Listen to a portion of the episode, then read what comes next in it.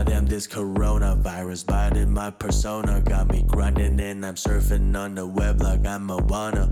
Goddamn, this coronavirus got me doing yoga, watching Netflix, got me chilling and I'm blazing on the sofa. 亲爱的朋友们，大家好，欢迎收听你知道的真多，我是绵尾巴。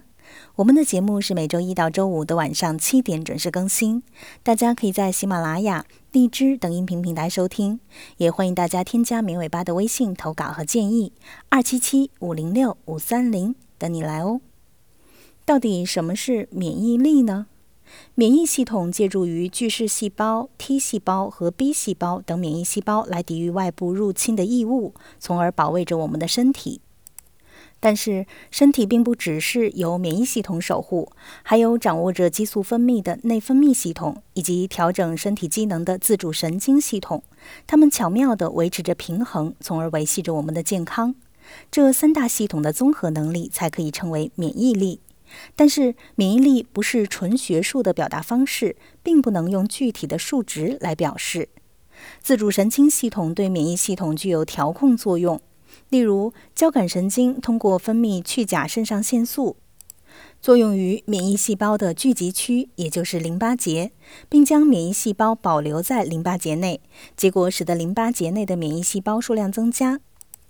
由于交感神经在白天较为活跃，所以白天的免疫力要比夜间强。那一般人需要提高免疫力吗？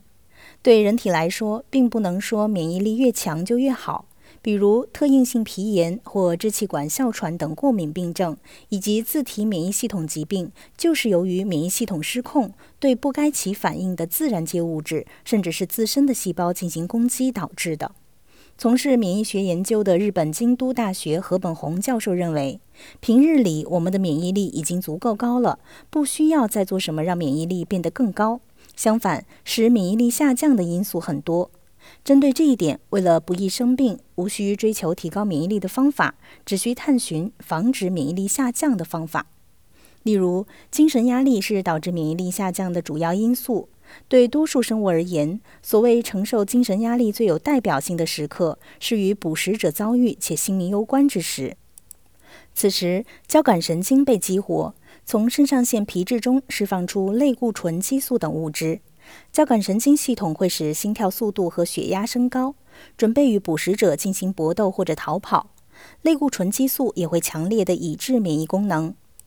当与捕食者对峙时，免疫反应受到抑制，因为那时不是消耗身体能量来与病毒等微小异物战斗或者发生炎症反应的时候。尽管现代人类基本不再会承受危及生命的那种精神压力，但我们继承了这种生理反应，因此在承受巨大精神压力时，或长期承受着较小精神压力时，同样也会引起免疫力的下降。此外，当覆盖于咽喉的黏膜变得干燥时，黏膜所起的屏障作用就会下降，异物就容易侵入。这也是为什么秋冬季容易感冒的原因之一。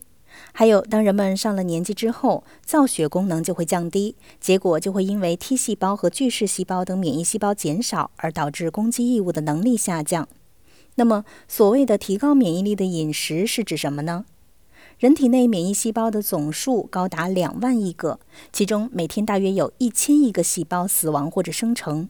要不断地制造出这么多数量的免疫细胞，充分的营养是必要的。各种维生素和锌对维持免疫力特别重要，但似乎并不存在所谓的只要食用这些物质，免疫力就会增强的食材。只要摄取足够的营养均衡的饮食，就能够保障机体的免疫力。想要直接提高免疫力的话，目前唯一的方法是接种疫苗。接种疫苗后，疫苗抗原首先由树突状的细胞捕获。之后，树突状细胞将该异物的信息传送给 T 细胞，使 T 细胞激活。随后，T 细胞将 B 细胞激活，从而生产出匹配病原体的抗体。此时，部分 T 细胞和 B 细胞就对外敌的再次入侵有所防备，会在体内留下记忆细胞。从此，每当与疫苗相同的病原体入侵体内时，记忆细胞将在第一时间做出反应。它会迅速繁殖，并生产出大量的抗体，消灭病原体，使感染止步于初期。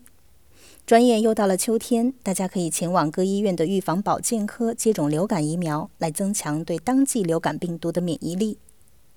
好的，以上就是本期节目的全部内容了，感谢大家的收听，下期节目我们再见吧，拜拜。around and around.